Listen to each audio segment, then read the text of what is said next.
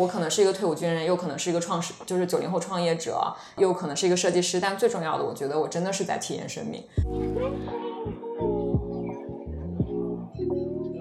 然后怎么就刷了一下，三年就做到了几千万？其实我也很懵，我当时就觉得我只要就是能一年赚二十万，我就特别开心了，我就觉得。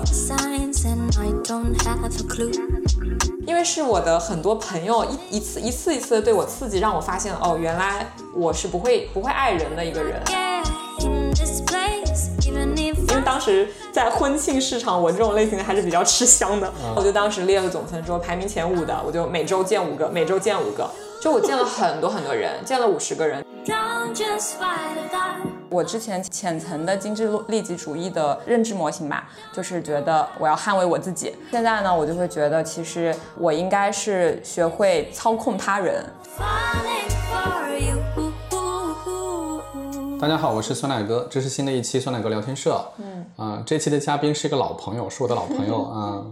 独秀小同学 啊，独秀小同学，我认识你的时候是二零一八年，当时我在在行上挂了一个，我现在还挂着呢啊，就是挂了一个类似于可以做点小咨询什么的，然后这个九零后的对九零后的独秀小同学就找了我啊，然后我们还在那个也是在瑞安百货、瑞安广场旁边。深聊了一场关于品牌是什么，对对对对对，对，当还求知欲很强，对，当时你你你你是来问我就是怎么做品牌吗？但是你。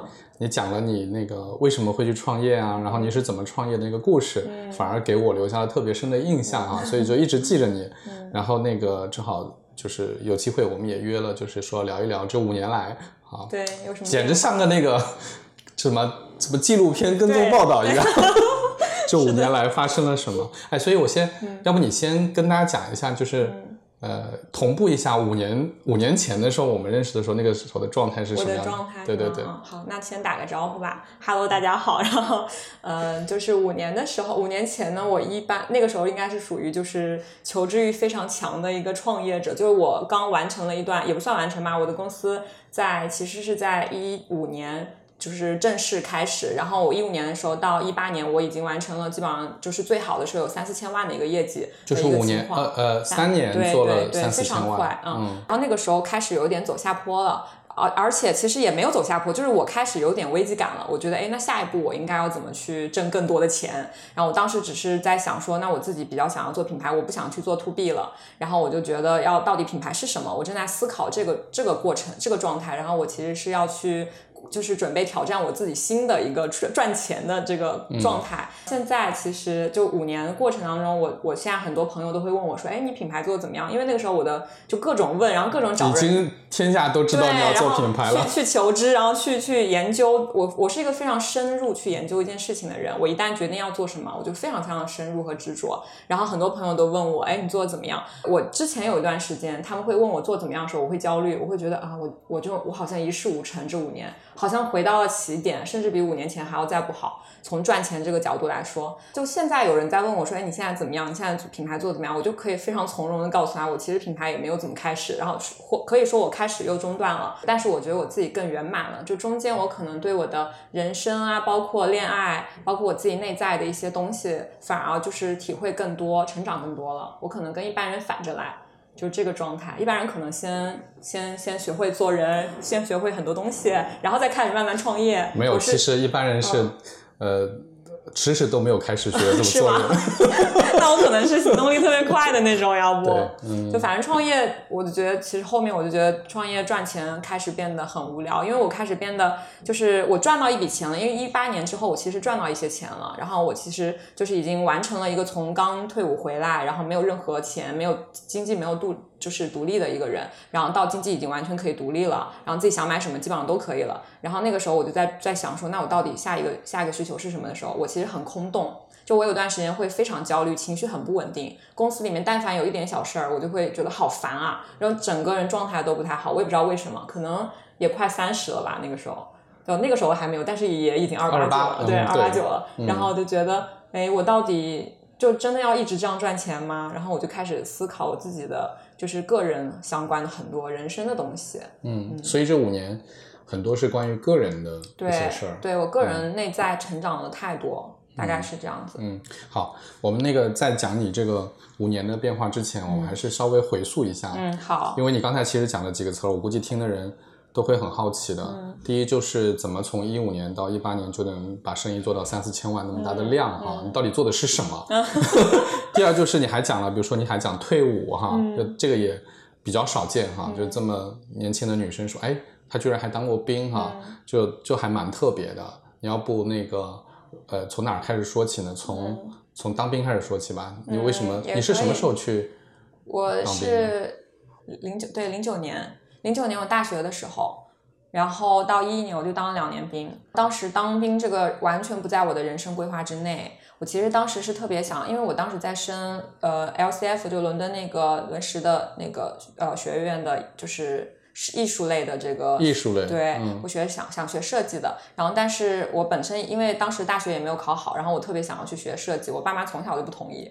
然后我就自己偷偷在准备。当时因为就是呃，市国安保扩招女兵，然后所以我当时学校好像有七千多名，就向社会招兵嘛，然后有七千多个女孩子报名，然后最终只选三四个。然后我爸妈知道了之后，就一个劲一定要让我去报。然后我一想吧，反正肯定是炮灰了，这么多人根本不可能选上我。然后我就报了个名。报名之后，我爸妈就觉得说，嗯，那就很就一直等着呗。结果没想到每一轮就是经过很多筛选，比如说每次都会就是 pass 掉两三千。千个人这样，到后面我就很好奇，我就在想，就是为什么这么多人渴望去，到底是什么？但每一次我都选中了，到底是什么？然后我就就是没有勇气放弃了，一轮一轮一轮，我就到最后几个，可能只有十几个人里面，在最后。淘汰几个的时候，然后我手上拿了两颗，他们说吃了那个什么药吧，然后好像什么激素还是什么会不太好，就是检查，因为体检非常严格，体检就会通不过。当时就去买了那个药店买了那个什么药，然后我就拿这个，对我就拿在手上，我忘了是什么，拿在手上，我准备自动放弃那个，因为我真的不想去，我还是想完成我的设计师梦想的。然后我妈就那个时候给我打电话，就非常渴望，就是非常急切的问我，就说这件事情怎么样了？你有没有选上啊？然后我就觉得瞬间觉得很对不起他们。们就如果我这么轻易放弃，因为他们可能是非常非常希望我往上这方面走，最后我就最后就选进去了，就七千多个人里面选上了我，就去当兵了，就非常意外。所以这就意味着要去服役两年。对，服役两年。所以你你当时不明白，后来你明白了吗？为什么那么多人要想去当兵？其实。也还是不太明白，因为当兵真的很辛苦啊。对呀，为什么会有这么多姑娘想去当兵呢？我是因为上天给了我特别好的这次宝贵的经验，就我我后来回忆起来啊，其实我觉得就是我最大的身份或者角色，其实是一个生命的体验者。虽然他一个他是一个非常就是每个人都可以，但是我觉得对我来说很重要。就他其实，我可能是一个退伍军人，又可能是一个创始，就是九零后创业者，然后又可能是一个设计师。但最重要的，我觉得我真的是在体验生命。就我的每一个每一段阶段，都是很南辕北辙的那种状态。所以，你爸妈为什么？你妈妈为什么那么希望你？去当兵。嗯，因为我家庭是做生意的，就是江浙嘛，义乌嘛，然后他们就一直都是做生意，所以他们会觉得生意太辛苦啦。创业这件事情对女孩子来说真的，而且我从小就还算比较宝贝的长大，他们觉得我肯定吃不了这种苦，所以他们就希望我从政，希望我妹妹也从政，就是或者说从事公务员相关的安逸一些的工作。嗯，所以当兵会有利于将来到体制内去工作，他们希望我就是一直在部队。然后，但是我觉得有个这个经验就很好了。我肯定是不适合的，我的性格。所以你两年服完役就退伍了？嗯，是的。然后就创业了吗？对，我退伍之后，呃，是的，是的，马上就开始了。然后选择了嗯。什么创业？就我一边创业一边同时继续在升我的 LCF 的 offer，然后是已经升上去了，就是已经 O OK 已经通过了。但是我去了一段时间之后就马上回来了。嗯，因为我觉得，为什么？因为我当时已经很想赚钱了，就是我很想去创业。我会觉得说很多东西我已经懂了，就是我已经就是其实设计的逻辑和思路其实是很通的。怎么会转变那么快呢？就是。我我我还挺挺挺突然的听到你讲这个，就是你你原来一直一直想去学设计，然后因为当兵这件事被耽误了，然后两年以后你你又可以申请到了又去了，然后学了一下就觉得又更想回来赚钱了，这是怎么回事？因为我就是我当兵的时候可能思路也。相对成熟了不少，然后回来之后吃了很多苦，然后当兵的时候，身体上和心理上的。然后回来之后，就是我妈可能会对我压力比较大吧。她虽然她不一定承认，但是她会一直就是给我很大的压力，说，呃，你你到现在要去找工作，你你。当兵又不当了，你又要回来了，就是让你在部队你又不待，然后你要回来，然后现在让你谈恋爱你又不谈，然后你你工作也没有什么的，就各种这样，就是会给我很大的这种语言上的暴力，然后我其实有很大的压力，我就我就想说，那我其实还是就是有点想早点赚赚钱，然后早点让自己独立这种。就是我其实后来发现，我是我不是那种就是做手艺的那种类型的性格，我其实还蛮急蛮躁的那个时候。然后我去到就是当时去到国外的时候，就是更多的是去做一些东西，就是要去不停的去打磨一些东西的时候，我已经耐不下这个性子了。然后大概的一些设计的逻辑啊，设计的方向，其实我我是还蛮了解的。所以我当时其实我觉得我好像没有这个耐心了，然后我就赶紧的回来了。而且我这边其实已经。就是研究了一段时间该怎么赚钱这这回事儿了，所以我我其实当时就还蛮急着想要回来了。所以去创业去赚钱是对抗。你妈妈给你的那种压力的，对我当时觉得是的，嗯，我当时觉得是也算是我妈逼着我说走上这条路的那种。我原先是想着我啊，我大学的时候美美梦是觉得，哎呀，我就是一个美美的设计师。然后当完兵之后回来之后，当完兵回来那个就是像把我从天上拉到了地上，因为一个是当兵的那个经历，让我完全进入了一个和我大学的时候完全完全不一样的世界。然后每天要种地啊，然后要就是我从来没有接触过的东西。再接下去退伍回来之后，我妈又从当兵这个世界里给我拉到了一个就比较有压力的，就比较有这种就是经济压力的这方面的，或者说自尊心的压力的这种方面的一个世界。然后我当时其实就在琢磨，我到底该怎么独立。嗯，那是我第一个阶段。所以你们你们义乌人是不是 就是从小的那种？基因里面就带着会去创业、去赚钱的这种冲动，可能是我比较像我妈，就我妈其实也是这样子的一个人，但是他们又不希望你创业，对对。对，他会觉得创业太累了，我吃不消的。就我刚开始创业的时候，我我也不知道我自己能这么拼，然后我妈就因为我从小还真的还算比较娇生惯养，我妈都不敢相信，她说我都不相信你竟然能这样去做一件事儿，然后她跟我姨妈就就是背着我抱着在哭，有一天早上就我经常通宵不睡觉那种。或者说有时候忙到三点多，刚开始的时候，然后第二天早上七点我又会不不洗脸不刷牙，然后就穿着睡衣直接往下冲。就我当时也没有一个正儿八经的工厂嘛，只有一个小的一个小小办公室一样的地方，然后好多阿姨挤在里面做手工。然后我当时就冲下去，然后也没有早饭，也没有就是完全不顾自己的形象。我妈当时就觉得我完全变了一个人，然后就偷偷在房间，因为我我上去拿东西的时候看到了我妈跟我姨妈抱着在那哭的状态，就心疼我，你知道吗？就一方面给了你很多压力，一方面又很心疼你。然后他还是坚决不帮忙，就是他希望我，因为那些创业的钱都是我从一个阿姨那儿借的，我妈都不会给我一分钱，然后他会觉得说。他就是希望你这一年把这我借了五十万嘛，刚开始。对我那个时候对我来说已经是个天文数字了，因为我其实真的那时候一点钱都没有，我一点也不怕，我觉得没关系啊，我蹲了一段时间点，然后我挺有信心的，我就借了，然后我妈就觉得你这一年必必然把这五十万亏光，然后你就赶紧回来给我上班，因为我退伍回来这种背景还是能找到一个比较好的这种嗯。工作，嗯。嗯，哎，所以你那时候我记得你那时候做的是。头饰是吗？是是头饰类，就是也有一些饰品，然后更多的是头饰类的。为什么选了这个创业呢？因为当时我其实想要做的是首饰那块，但是首饰入行比较高，就是它有很多设备啊相关的东西。然后我其实想说，先从布艺类的，就发饰这一块，就是比较细分的这个领域开始。然后它也不需要太多的设备啊，只要有人力就好了。你能设计，然后有一些有一些就是人工就好了。然后我就选了这个。然后慢慢再转到说首饰这一块，所以那时候就是找了一群阿姨在。我是先把我这五十万，就是其中四十五万，因为当时义乌的这个档口非常贵，就是当时十平方米就是都要四十五万，一间正儿八经就跟桌子差不多大的这样的一个店，可能就要一百万左右一年。然后最好的位置，我当时找的是一个相对比较好的位置，然后就是一小半间就花了我四十五万，我只剩下五万块钱，然后买买材料啊，然后找了几找了。就是一开始可能是我自己嘛，然后订单开始来的时候没有办法，开始找阿姨，找一些阿姨帮我做，帮我做手工，因为我们这个比较重的就是人力，比较重手工这一块。嗯，然后怎么就刷了一下，三年就做到了几千万？其实我也很懵，我就是我完全没想，我当时就觉得我只要就是能一年赚二十万，我就特别开心了，我就觉得没想过，就是可能是我当时真的蹲点蹲了一个星期，我在义乌，然后我就看，我就觉得。为什么生意这么好，就是这么丑的东西，就真的 义乌没有任何设计可言呢？到目前其实也真的不太有设计，然后大部分东西都是那种嗯，就是真的看不太上，然后。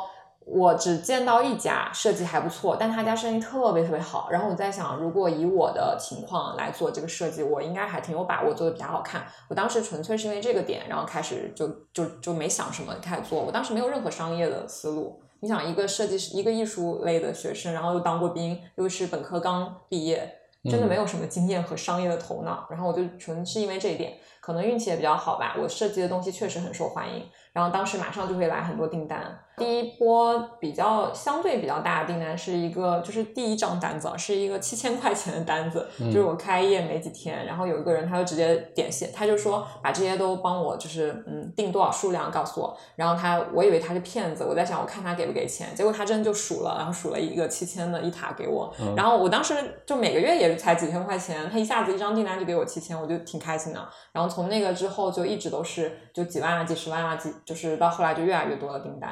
然后我就可能我天蝎的这个就是我上升星座是天蝎嘛，天蝎的这种就是非常强的这种能力就被激发了出来，所以我每次当然当然当兵也是有帮助的，然后我就每次都是想着说要把这个订单就是非常认真的去完成，不能就是浪费客人对我的信任，所以一点一点一点就把这个工厂给办起来了。所以后来是有了一个自己的工厂，对，有了自己，然后差不多两千平的一平方吧，最高峰时候就两三百人这样子，所以。被迫的去学习了很多，就是呃工厂，就是商业的一些东西。因为我后来又考了上海交大的 EMBA。对啊，我看你那个朋友圈，你去读了那个安泰对安泰，因为。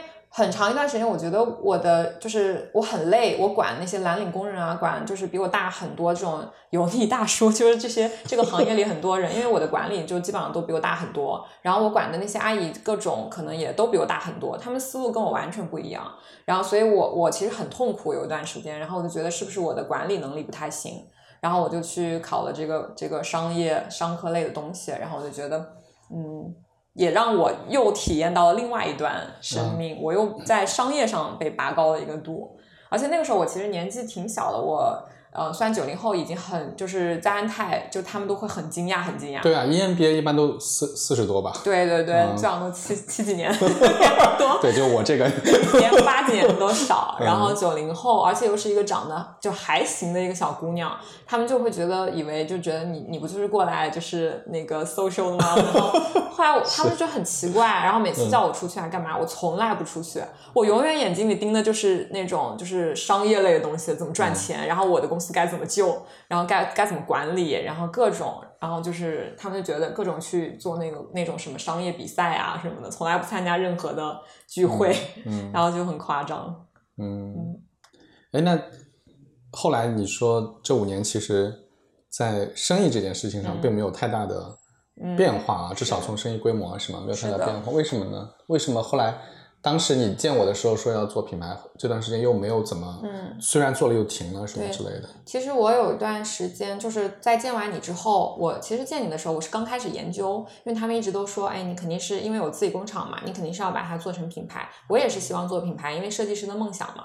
然后我就研究了好久，我一八年一直在研究，然后研究了之后呢，我其实开始做了。然后一九年的时候，我开始成立了我自己的一个首饰品牌，做的也就是还不错。我跟我的一个朋友，我们两个人开，就两个人的时间开始做，然后差不多就是小半年嘛，半年也不到，然后做了三四百万的业绩，其实已经蛮好的。然后深夜徐老师啊这些大 V 也帮我，就是他们我就没有任何的找他们，他们自己也帮我就介绍了。后来是我就觉得做着做着吧，一个是工厂那边也比较忙，我其实那边组织架构还没有整理好，所以我经常要去忙那边又忙这边。还有一个就是我觉得做这个品牌会让我觉得很空洞，就是除了除了让它美美的以外，就我没有任何的其他的内在的东西，而且我会经常情绪比较焦虑，就我。我没有，已经丧丧失了我第一阶段创业的那种动力，就是赚那个时候眼睛发红，就是为了赚钱。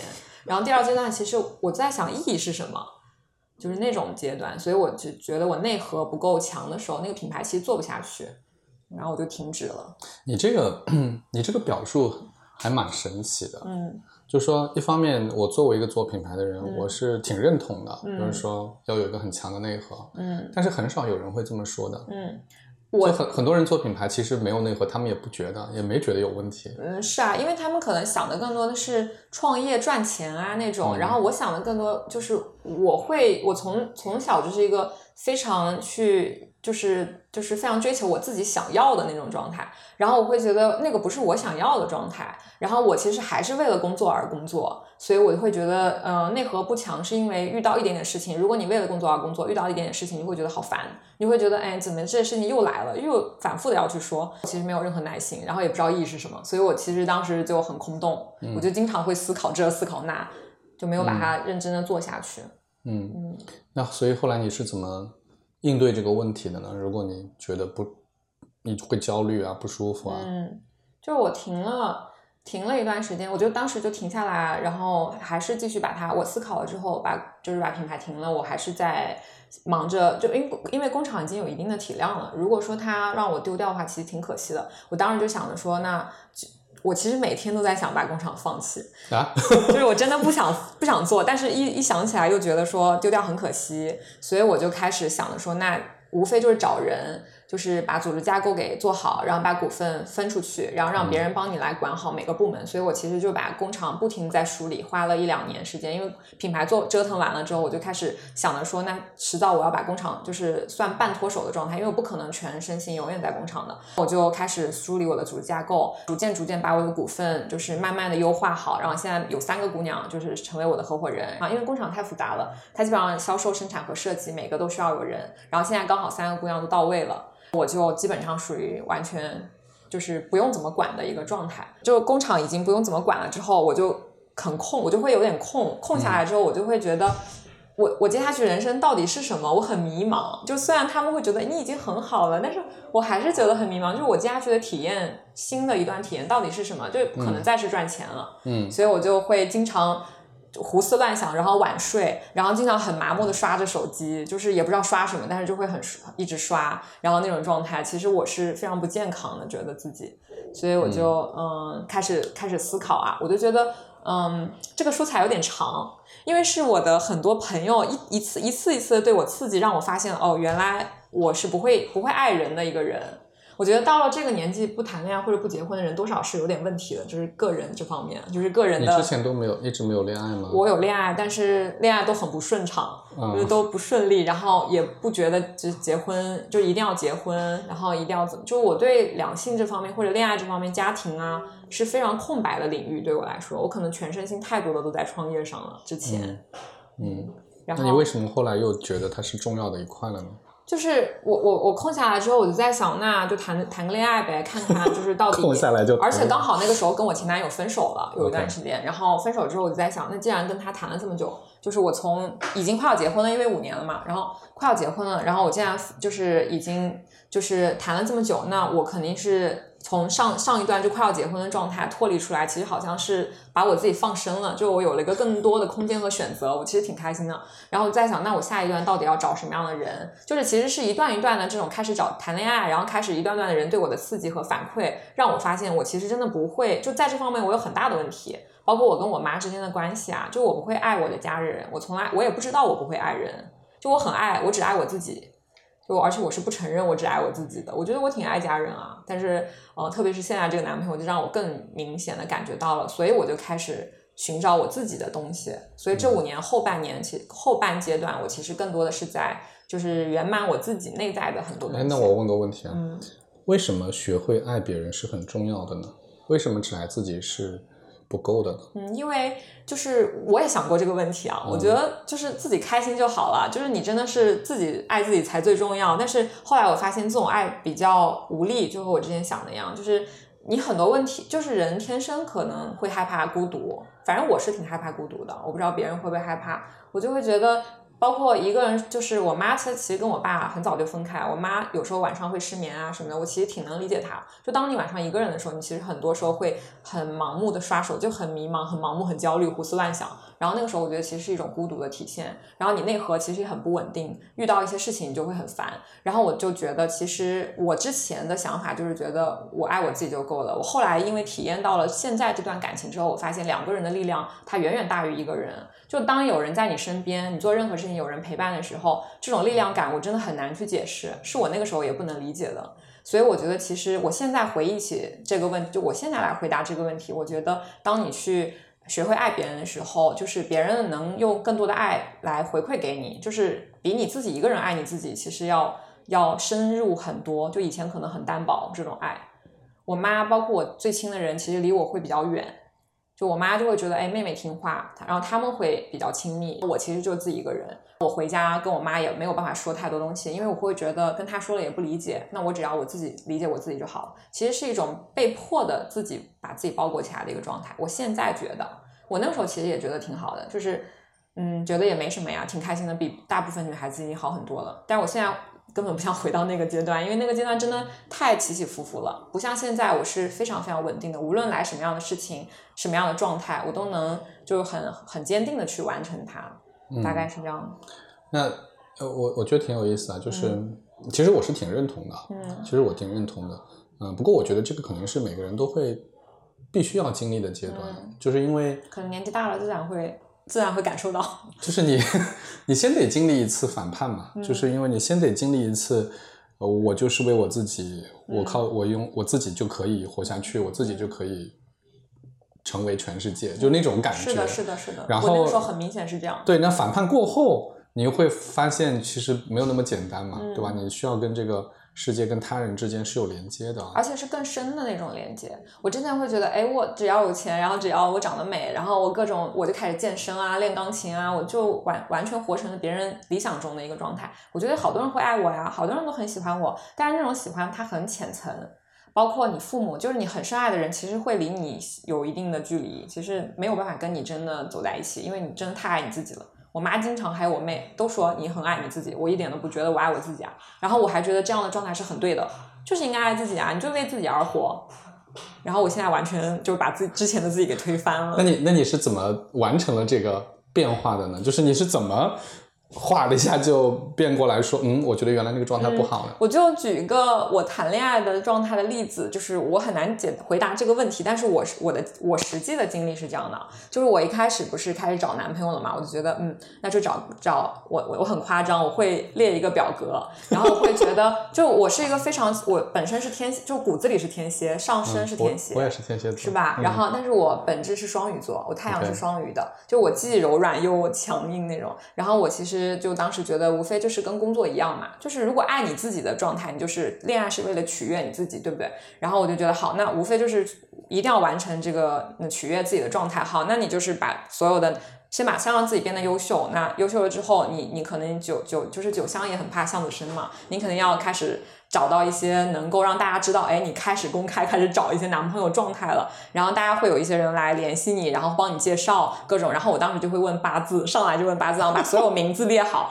列成一个表格，名字，然后身高，就是我会排列，说我最喜最看重的几个。所以你最看重的是什么？来告诉我，八字还有什么？不是，我最看重的是当时看重的是身高，然后是就是物质经济，然后还有就是长相，长相，就是还有就是品行啊这些吧，然后。就是传统标准听起来是。对，然后我当时我也忘了，反正我列了一大本子，然后逐我就问我自己嘛，那那就逐渐删呗，因为太多了，然后我就删删删，留下了几个，我有点想不起来了。反正那个表格是还在，列了一个很大的表格，然后之后我就写把那个就是按比重、按比例来写，就比如说我看最看重的占百分之多少，然后算总分吗？对，加权加权总分，对对，加权加权平衡，然后最后就算了一个总分，从上到下排列，因为当时在婚庆市场，我这种类型的还是比较吃香的，然后我就当时列了。总分之后排名前五的，我就每周见五个，每周见五个，就我见了很多很多人，见了五十个人，就就至少五十个以上的人。嗯然后我觉得很夸张，是我我竟然变成了一种就是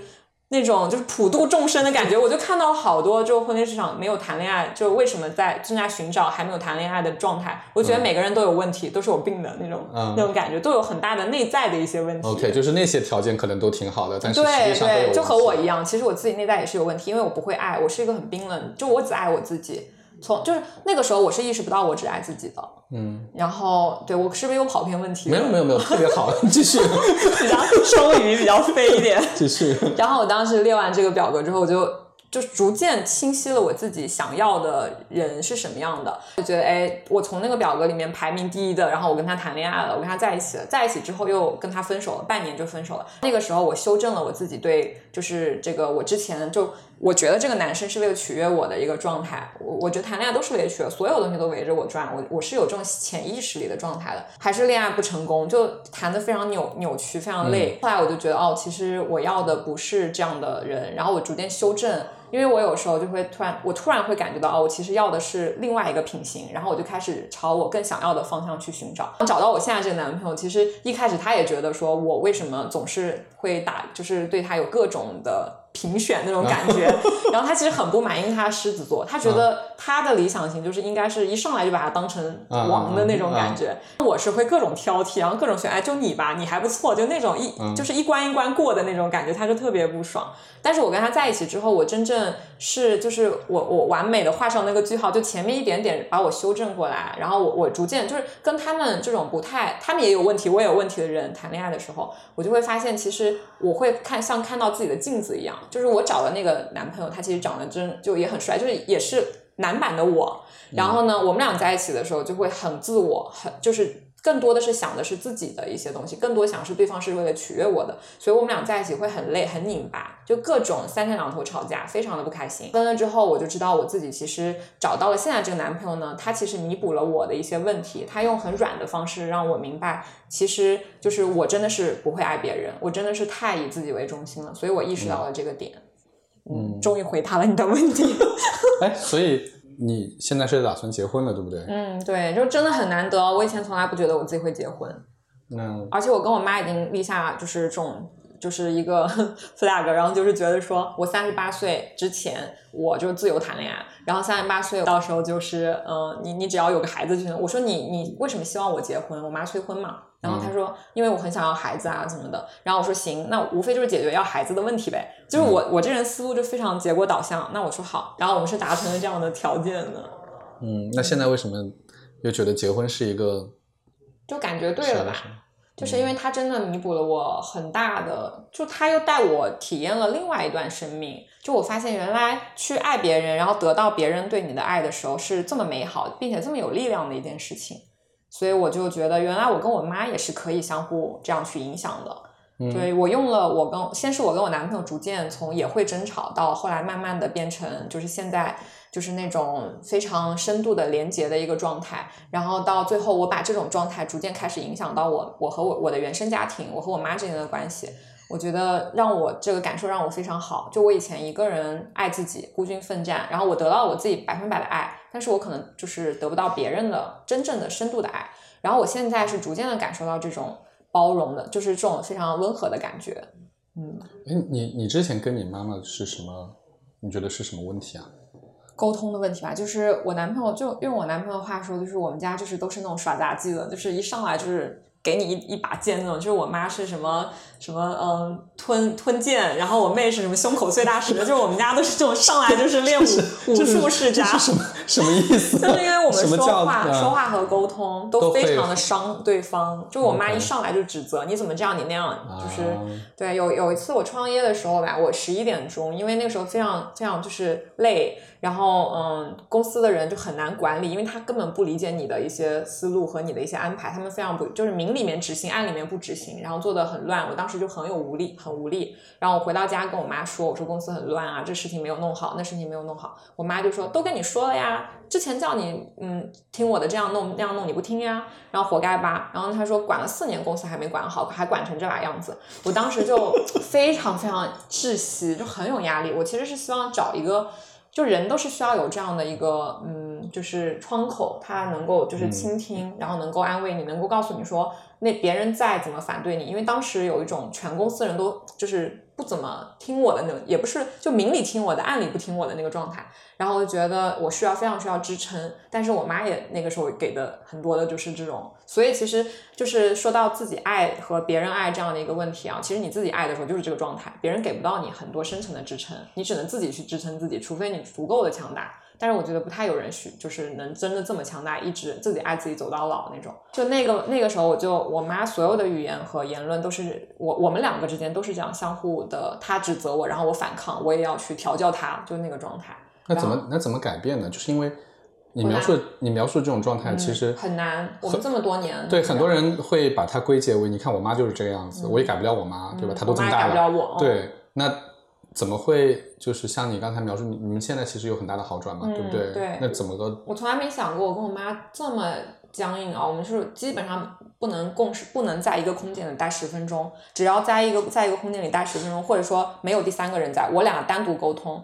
我们俩但凡就除了说吃饱穿暖这些事情以外，但凡沟通到你思想上面或工作上面，就一定会大吵。嗯，然后是这么严重的一个状态，我从来没想过会得到修改，就是因为就是我我男朋友他跟我讲一句话，他就觉得你自己状态不够好的时候，就是你当时你只想到你自己，你只爱你自己，然后你的状态只想着说以我为出发，其实我是非常的强势，然后也很爱我爱自己，我就是就很爱我自己的状态下，我的所有的出发点都是以自我为。中心的，所以我是需要妈妈听我的想法来尊重我的。我其实没有想过，妈妈其实也需要尊被尊重的。嗯，我男朋友就想着说，如果你的状态不够好的时候，你就你们两个就像一个黑洞，永远都这样扭在一起。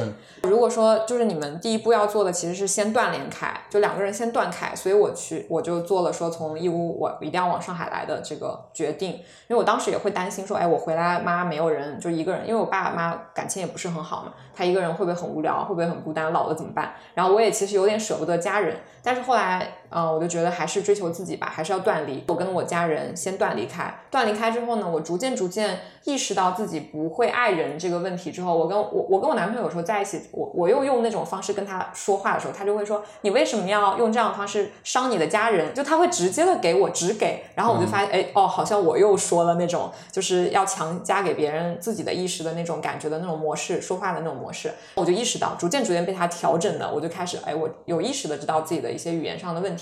那我再回去断离了之后，我偶尔回家跟我妈沟通，我妈再开始给我很窒息的语言的时候，我竟然能瞬间从自己的身体里走出去，就好像在看第三，就是我是第三方，我瞬间就能把自己的一些情绪压下来，看到自己的问题，我就觉得啊，我其实应该尊重妈妈，因为她说的这个话是代表她的观念。我不能说他这观念跟我不一样，我就不接受，我就要反驳他。然后我觉得每世界这么大，每个人都有每个人的想法，所以我当时就停下来听他说。我一旦停下来听他说，我妈妈就感受到了，然后她就感受到我的不一样，所以我男朋友就讲的那个话就验证了，就是我从黑洞逐渐逐渐变成一个太阳的时候，回去我能把我妈妈的那个黑洞照亮。我现在可能只是一个月亮吧，还没有变成太阳，因为我有时候还是会有点那个小情绪，但是我已经开始把我妈妈的黑洞有一点点照亮了。因为他很快就会感受到我的不一样。哎，我觉得很了不起。嗯，我觉得很了不起。所以我选择跟这个男人结婚，因为他弥补了我很大的问题。其实，在创业、在工作上，我一点都不担心我自己的能力。嗯，我觉得很了不起。嗯，你一边在讲的时候，我一边在回忆我跟我妈妈的关系啊，就是我跟我妈妈现在处的挺好的。嗯。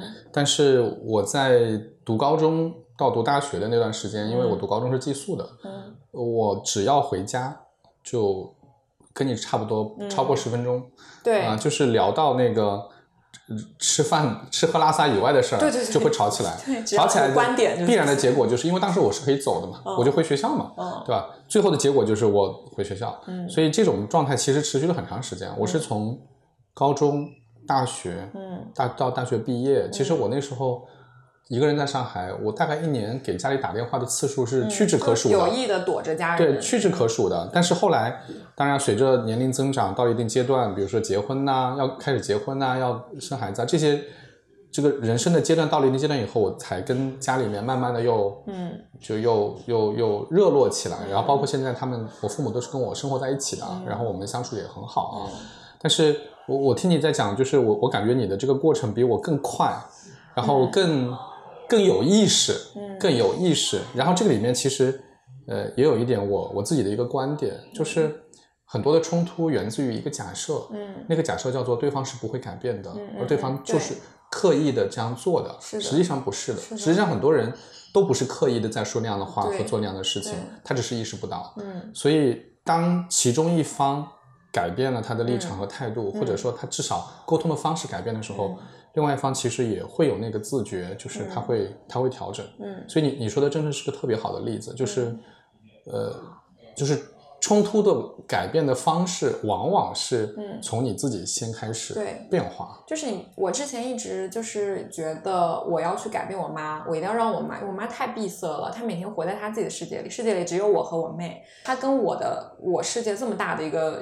一个小孩来来比，他他真的是无法理解的。我就觉得我一定要让他看到更大的世界，我要带他去。就举个例子，其实他不愿意来上海，他说我喜欢乡下的村子里面很安静，我喜欢跟村就是我们村村里面村民们一起玩什么的。我会觉得村子里的人没有营养，村民们能说什么呀？三天两头就是三瓜两枣两枣的。然后我说你赶紧跟我一起来上海体验一下上海这个魔都，那么这里的很深的人文啊，各种都是我很喜欢的地方。我觉得你也应该要喜欢。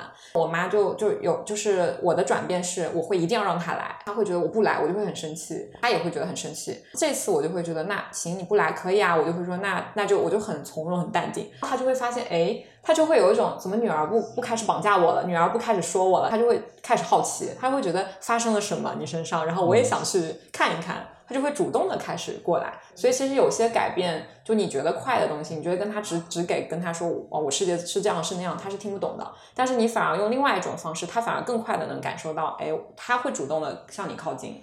嗯，所以有时候快反而是慢，慢反而是快。嗯嗯嗯。哎，我问一个，我不知道是不是妥当的问题啊？嗯，就是你看，你说你这段时间实现了很多的转变嘛，那。这个转变好像都跟那个男朋友有点关系，嗯嗯，就感觉他起了很大的作用啊。是，但是，呃，很多人就是在找这种伴侣的时候，其实好像大家也都想找到一个特别好的、特别合适的伴侣，但是很多人都找不到。嗯，听起来它里面有非常大的性运气的成分。对对对，那你怎么会看？你会怎么看这个问题呢？如果运气不好，没有碰到他怎么办呢？哦，你的你的自我的变化难道就不发生了吗？说到这个问题啊，其实。嗯，就是首先你要先意识到你自己的问题是什么。就是我当时找他的时候，我不是列了那个表格，然后朝着那个方向走。我当时是意识到我自己，就前面两段就是嗯比较失败的恋爱，就是我意识其实意识到我自己的问题了。但是我当时不知道，就是我知道我有病，但是我不知道药是什么，我也不知道吃好是就是没有病状态是什么的时候，我是会明确的告诉医生，或者明确的去找说，哎，我的病是什么，什么问题，我需要找到这样的医生。所以我其实是很明确知道我的伴侣或者我的下一段感情是什么样的人，我先奔着这样的人去寻找，然后我再去看他是否具备这样的一个品质。我男朋友他其实情绪啊各方面，他是一个非常阳光乐观，而且在形而上学方面，就是哲学上他非常有见解的一个人，所以他其实能够引领我。当时也是他当时为什么觉得我一层一层在考验他的原因，就因为我在看我在看我知道自己要什么，我在看这个男人是不是我要的那个状态，其实是。确实，刚开始是的，到后面也确实验证了是的。一开始是你要有很清晰对自我的认知的了解，再奔着这个方向去寻找，寻找到之后，就是你们俩关系的一个呃慢慢的一个相处了。就他给你一拳，你要怎么回？然后你给他一拳，他是怎么接得住的？然后才能长久。嗯，我觉得是这样的一个情况。所以其实还是。就是先从自我的那个觉察开始。如果你没有办法自我觉察，你遇到了也没有用，对不对？就是玄学。你遇到了也。我男朋友其实我觉得有一点玄学，他其实在这方面他没有自我觉察，他不知道他自己要什么。嗯嗯，刚好跟我是互补的。我是一个目标非常清晰，而且马上会就是就是调整自己的一个人。他是一个就是就是在能够在很形而上学给到你很多指引指引，就像一个太阳，但他。他是并不知道自己很明确要什么的一个人，他只是碰到了我而已那个状态。嗯，所以我觉得你首先要知道自己要什么。嗯，那我再问一个可能也有点尖锐的问题，就是你之前说，呃，其实你只爱自己嘛，就是不会不会爱别人。那我相信这段时间这几年你慢慢的学会爱别人了，从中获得很多能量嘛。嗯，但你今天如果问自己的话，你是不是还是？对啊，最爱自己嘛，我还是最爱自己。嗯，我依然就是比起来，我真的是最爱自己。只是说，我现在是会提供情绪价值的，就像那个，嗯，就是那个叫什么那个陆毅的老婆。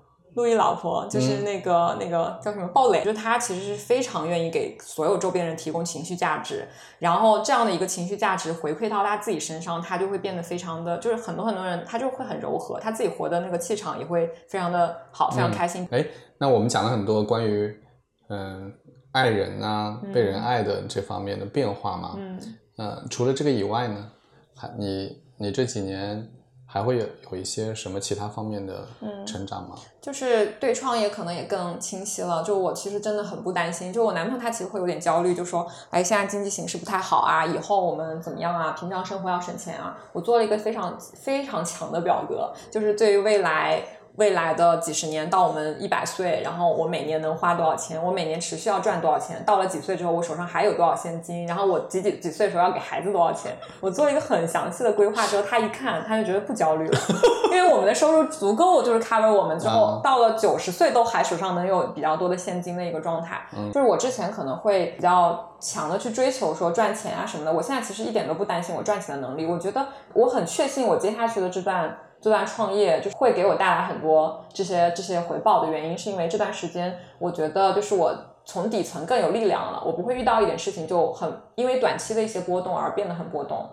所以我其实当你一个人去追求长期的复利和长期的价值的时候，很多事情就会变得很轻松的去解决。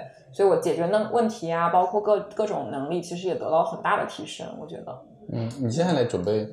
准备做什么呢？我其实接下来还是要做品牌，但是我可能我以前会觉得我要做一个美美美的就是首饰品牌啊这样子，其实它很小众，因为你的审美就是很多时候大众还是不接受，就是真正定的最好的货还是那种比较下沉的风格，就你真的很时尚那种，其实没有太多人能接受。我后来就觉得我其实要做的更多的偏向于可能是身心灵相关，就是把这种你的生活状态、你的整个嗯整个一些内在的东西去跟这个产品去结合的一些。一个品牌，或者说一个就是类似于空间啊那种感觉，就是你以前我是想着说要做大做强嘛，现在其实更想就是做小做精，然后做私域，就是做一些真正跟你比较契合的人，然后一起去做这个事。就是比如说我做，呃，我以前是只会在乎这个产品的外观，它的设计大概会怎么样，好不好戴。现在可能会想说把更多的故事跟这个产品去结合，让它更加有意义一些，大概是这样子。你原来刚开始的时候，你说。做了一段时间的品牌，把它断了，原因是因为你觉得，呃，没有足够强的内核，太空了。对，我不知道每一个就是每一个设计会讲什么，然后我讲的东西也非常的，就是嗯，非常的就是庸俗吧，我觉得就没有什么意义。那现在呢？现在我觉得我有很多很多东西想分享，就是有很多东西做在我每个系列里面。然后比如说我的一些体验啊，我的嗯，可能我因为我特别喜欢文化类的东西，比如说我我马上要去贵州去看那些刺绣啊，我可能会把更多的故事啊和我的产品去结合。而且这是我，因为我本身就是我给我自己的就是角色最重要的，我有说就是体验者嘛，我就觉得我可以一边去体验这个生命，然后一边就顺带着把这个产品给做出来。其实我更多的还是以，就是我我还是很很爱我自己的，因为我就是要让我自己幸福，我要让我自己去做我自己喜欢的事儿，所以我不希望就我为了钱去做，所以我就是想说我在做我自己喜欢做的事情的时候，我觉得这个钱应该能够顺带的去赚到，嗯嗯，大概是这样，不像我以前是直奔着去赚钱这个目的，然后我我现在会比之前会更快乐一些，嗯，大概是这样。生命的体验者，嗯，如果这个是。你给自己的定位的话，生命到底要体验些什么？看，就你到现在已经体验了很多了，对吧？就是不管是跟人的关系，还是呃从事什么工作，做什么样的事，对对对对，对。但是如果从一辈子来看，你看你还还很年轻嘛，嗯，就是你你觉得所谓的生命的体验者，嗯，还要体验什么呢？哪些东西是？是应该在这个体验的过程中是要出现的呢？嗯，它其实是每个人会不一样，就是看你自己对自己的这个想法。就是如果说你觉得，就是看你自己想要体验的东西吧，我觉得每个人真的不一样。就是你一定要听从你自己内心，就是你真的喜欢的是什么。我我所有的创业啊，我所有的东西都是只只追求我自己内心真的想要什么，这对我自己的爱就是从来没有减过。嗯，所以我想要，嗯，我比如说我喜欢文化类的东西，我就一定会去。花很多时间去找贵州的苗绣啊，然后找老房子啊，就是去听老房子背后的故事啊，这都是我很喜欢的东西。然后我一定会去做体验。然后呢，我又很很物欲比较重，然后我一定会去体验下一段创业。就是还是看你自己去定制吧，要要要去定制你自己的东西。你知道很多人其实都不知道自己要什么。哦，对，这是很大的问题。但是都不知道。我比较幸运，我好像从很小就知道我自己喜欢什么。我从小就画画呀，然后设计啊，从小就喜欢这些美美的东西。嗯，然后我从小就很爱听故事，然后很爱人文那种就文化。如果让我选旅游的话，我一定会选人文相关的东西。然后也会经常关注一些老房子背后的故事啊那种。所以，嗯，我可能更多不会去体验一些什么极限运动啊那种，我可能会体验这种。更多。如果你是一个非常觉得你自己是一个非常喜欢这种极限运动的人，那你就体验极限运动啊，不用去在乎太多人讲什么。嗯，所以我觉得还是要量身定制吧。哎，这种体验有时间表吗？时间表？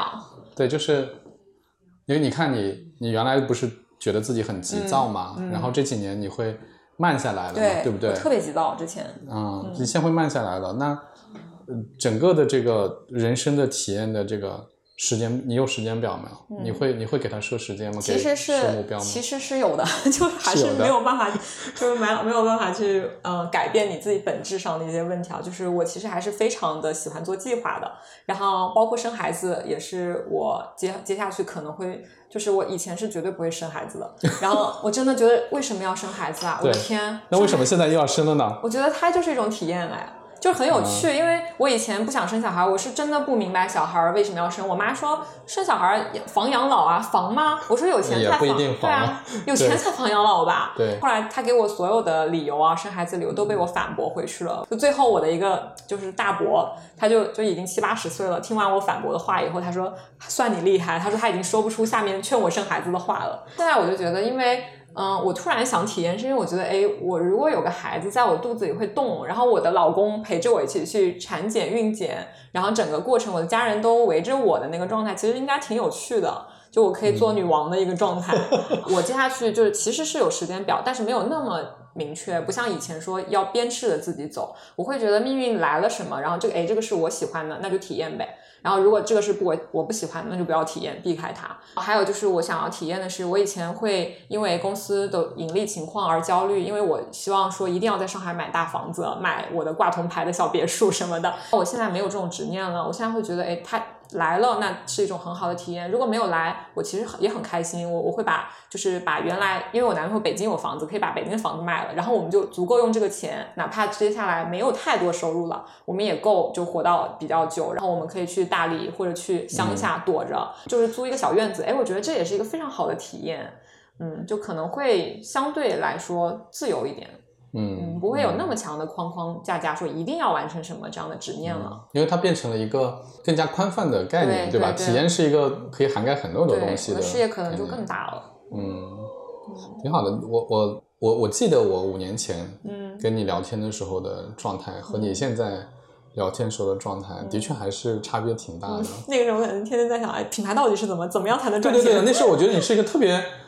特别事业心，特别好学，特别上进的，不是说你现在不上进了啊，就是那时候就就是那种感觉。然后你那时候年年纪也比较小嘛，然后我那时候就在想，哇，这个好厉害啊！嗯，我觉得赚钱是一切，我那个时候觉得。对。然后我现在觉得，什么赚钱只是完成我一切的方，就是方式。就我我觉得你速度还是挺快的，就是你你这几年，就是你会有这么多新的想法，包括对。人生的新的认识，我觉得真的是挺不容易的。但是也确实事业上是停滞了。然后别的朋友问起来的时候，我其实一开始也不知道说什么。但是现在我很我很坦然了，对吧？坦然，我就是一个普通人啊。为什么一定要让自己一点一点每一步都要越来越强？嗯，真的特别好，特别特别高兴听你讲这些。好吧，我可能比较思维比较散。天蝎和双鱼的结合，这一场对话就是。我是天蝎和狮子吧。我也忘了，我回头再去看看。我可分裂了，一会儿天蝎，一会儿双鱼。就我做一些事情的时候就很强，一定要就有结果、有目标，然后有执行力。然后开始讲一些东西的时候又很又很散，属于这种状态。我喜欢这种状态。好，那我的问题基本上都问完了。嗯，你还有什么想说的吗？嗯，就是我刚想了一下吧，我觉得我之前说的可能相对比较凌乱，然后我总结一下我自己想要表达的东西，就其实就是这么多年来，就这几年来，我其实修炼更深了一点，就是我总结出了一套自己关于幸福的理论。之前我我觉得就是呃，你有钱，你赚到了钱，然后被很多人认可，这就是一个幸福的感觉。但后来呢，我就会觉得说，啊，我得到了东西之后。我还是会觉得经常很孤独，会觉得说，嗯，我我的人生，我经常会思考说，哎，那我的人生到底是为了什么？我接下去到底是要继续要做什么？也很容易焦虑，就莫名的焦虑，也会觉得说，非常容易被一些很简单的事情左右我的情绪。然后我就觉得，那应该是缺少爱情吧，可能就缺一个人陪。然后我觉得很简单，那就谈恋爱呗。所以我就开始找，就是按照我的标准，就刚刚说的那种标准，然后按照我的执行方式，非常快速，然后高效的，我觉得很高效的，找到了一个。我非常满意的男朋友朋友，但是我们在相处过程当中呢，还是会遇到各种各样的问题。因为其实我和他都是非常明显的精致利己主义者，就我们会觉得说，嗯，既想要爱情，然后又不想说为了这个爱情放弃自己。就我们的自我其实非常大，就不会为了对方去放弃太多自己的东西、自己的观点啊，然后自己的时间或者自己的喜好。其实都不太会去放弃，所以说我们两个当时在一起相处也是非常的别扭，其实也不会很开心，因为基本上精致利己主义者他是有一个非常强的，就是自己的认知模式的，其实都是非常以自我为中心。我就觉得那其实是一种非常浅层的精致利己，包括到现在我依然还是觉得，就利己主义者是一个非常大的褒义词，我还是以这个为我的信条，只是说我从一个非常浅层的精致利己呢，变成了就是比较高级一点的精致利己。那我发现就是说。嗯，之前我包括跟我妈都是在捍卫我自己的观点，然后都是以那样就是比较浅层的一种行为模式来说，大声的呐喊我自己的一些东西，然后不允许别人碰我自己的东西。我觉得这就是很好的，很就我自己对我自己的爱。但是我觉得其实高级的他应该用更高效的一些方法和手段，应该说，然后拿到更高效去拿到自己更优质的幸福感。就比如说，你除了就是一些物质以外，一些被人认可的一些虚荣心以外，还应该是要要要。要有比较好的健康啊，就是更深层的一些亲密关系。我我觉得就是我之前浅层的浅层的精致利己主义的思维模型，就是认知模型吧，就是觉得嗯，我要捍卫我自己。现在呢，我就会觉得其实。嗯，我应该是学会操控他人，就说的不好听点，其实就是操控。当时刚把这个“操控”这个词就是分享给我现在这男朋友的时候，他就非常不能接受，他觉得你好自私啊，你你怎你怎么会这么阴暗？我觉得其实不是是的，我觉得真的是一个非常有用的方法。比如说，嗯。就是我跟我我跟我妈之前的沟通方式，我是一直在跟她呐喊我自己的一些东西，然后我觉得你为什么不听我的？你一定要听我的，我在主张，我在声明我自己的主张。但是到现在呢，我就会发现，哎，其实。总结下来，其实利他才是才是最高效的一个方案。就你跟他在一起，你希望他变成倾听你的你的倾听方，其实你就应该让他先说，你要让他觉得愉快，他慢慢的就愿意去倾听你。如果他也是一个想要去说的人，然后你也要去跟他说，你跟他在变成无形中的一种。就是相互的这个这种高争高下的这个模式的时候，他是不愿意跟你倾听你的，他也要反向的朝你呐喊他自己。所以说，其实后来我就慢慢跟我妈就变成了倾听者，她希望做一些事情，我就不强迫她了，然后我就去听她，认同她，她就变被我操控的，就是更听我的了。包括我跟我现在的男朋友也是，就是他其实在行为，就是在如何更高效的操控别人上，给了我一些。具体的执行上的，就是无意间啊，他给了我很多具体执行上的一些比较有效的方案。我跟他在一起，我就逐渐的熟练了我这深谙我这个如何操控别人的方法，并且逐一的得到了验证。因为他也其实也是高层管理，也是一个非常大男子主义的北方男生，他其实很难被，而且又狮子座，很难被女生操控。逐渐逐渐，他现在也也变得越来越温和，然后越来越体贴。因为我会直接给他，就是我还是会用那个操控的那套方法，先利他，不要再去主张就是。没有用的自我了，他也逐渐的开始把我操控的越来越柔和，越来越温，就是温柔。然后我们俩之间怎么呃相处啊，就越来越好了。所以我觉得，其实到最后，我觉得最重要的其实就是利他，才能慢慢的让你变得更幸福。哎，我觉得你这个总结还是挺深刻的。嗯，就是实际上，嗯，我们也经常会讲利他嘛。嗯，但你今天讲的这个，其实就是说，呃。你觉得自己本质上还是利己的，嗯，是的，但是要。做到最高级的利己，嗯，其实是先利他，对，这两个其实是统一的，对，就是你用更聪明的方法。然后你刚刚不是在问我说，到现在我是不是最爱的人还是我自己嘛？其实我一直最爱的人都是我自己，只是我用了一种更聪明、更高效的方式去爱自己。之前也听你们在节目里面有说，就是有有呃粉丝问问题，说我我对这个亲密关系的付出的投入产出怎么样？其实我觉得它其实不是单纯的亲密关系的投入产出，它其实是在你的一生。当中，你的行为模式会有所改变，它影响的不仅仅是你获得这个男朋友或者这一段亲密关系，它影响你的是你的整个人际关系，所以其实还是非常非常有有用的，去改变一些行为模式的认知。嗯嗯，你你也提醒了我，就是过去我们觉得，呃，我其实本质上非常讨厌，就是说在亲密关系的时候去算什么投入产出比这件事情，嗯因为我觉得本质上它其实把这个事情简单化了。嗯，是的，就是。呃，但是我之前也真的会，我之前对啊，就是就是刚开始的时候，我们都觉得，好像我要什么，所以我去争取什么。我争取不到，那就是这个世界有问题。嗯啊，那那这个世界很很丑恶，我那我就呃自己一个人生活就好了。对我也很快乐。对，但实际上我们最终还是发现自己会孤独。我们需要会不稳定，那种快乐都是假装的。对我们需要呃互相之间的支持。是的啊，那这个东西怎么来？这个就是没有办法靠。纯粹的争夺和算计来，是这个得要付出，而这个付出的本质其实依然是利己的。嗯，对对对，我觉得挺好的。下次有那个再有人跟我说那个要要算投入产出比，我就把这段话给他听。对，这是更高明的手段。就是先利他，先把鱼饵丢给他，然后人家上钩了之后，你就一点点让他按照你的行为方式过来。对，但实际上最后是共赢的嘛？对啊，大家都觉得很好，很被支持，很因为所有的人的赢其实都是一样，都是幸福，这是所有人的赢。我觉得没有比这个更有赢，就是更赢的了。如果这是第一，就没有第二；就如果这是第二，就没有第一。你有钱也不算啊，就是你幸福感就是健康和有爱的人在身边。嗯嗯，所以所有人都是同一的同一个目标，所以一定是共赢的。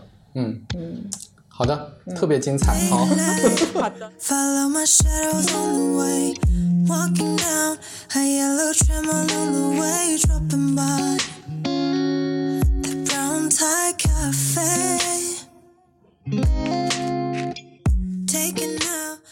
什么时候结婚？十月十五号哎，已经定了是吗？酒店都都订好了。对对对，然后是要在上海办一场，在上海办一场户外的，我我就在上海。而且关于这个婚礼，我妈都很惊吓，她都从来没有想过我竟然会办这种户外婚礼。就她觉得一定是那种大酒店什么的，但是我的婚礼就很魔幻，它会有一些什么冥想啊，哦真的，对，然后 带着自己体就是感受，对啊，然后去听音乐会啊这种。就大概有一场小音乐会啊，嗯，我妈就不能想象，我爸都，而且我跟我男朋友订婚的时候，我跟我男，因为我们江浙嘛就很卷，我男朋友跟我因为很喜欢父母爱情那个电影，觉得我们俩就比较像那里的男女主角，就说要不你拿个你穿个海魂衫，然后骑个自行车，然后就是拿只鸡和鸭过来订订婚吧。我男朋友说，哎好啊，他说好有意思啊，然后我就说行，我们就开始借自行车。结果我爸一听到，我爸那个脸就真的是，他就惊呆了，瞳孔就放大，你知道吗？然后狠狠的白。白了我男朋友脸，然后他说：“他说你别把我脸给丢光。”然后这就是这就是我们两个。哎，那我觉得你男朋友虽然听起来年纪也不是很小了，但是还保有着非常强烈的那种，对对对，就是那种嗯特别好，我觉得，我觉得他是这样的，嗯，挺好的，挺好的。哎呀，期待你们的那个婚礼。好呀，嗯嗯，好的，特别精彩，好，好的，好，谢谢，谢谢独秀小同学，拜拜。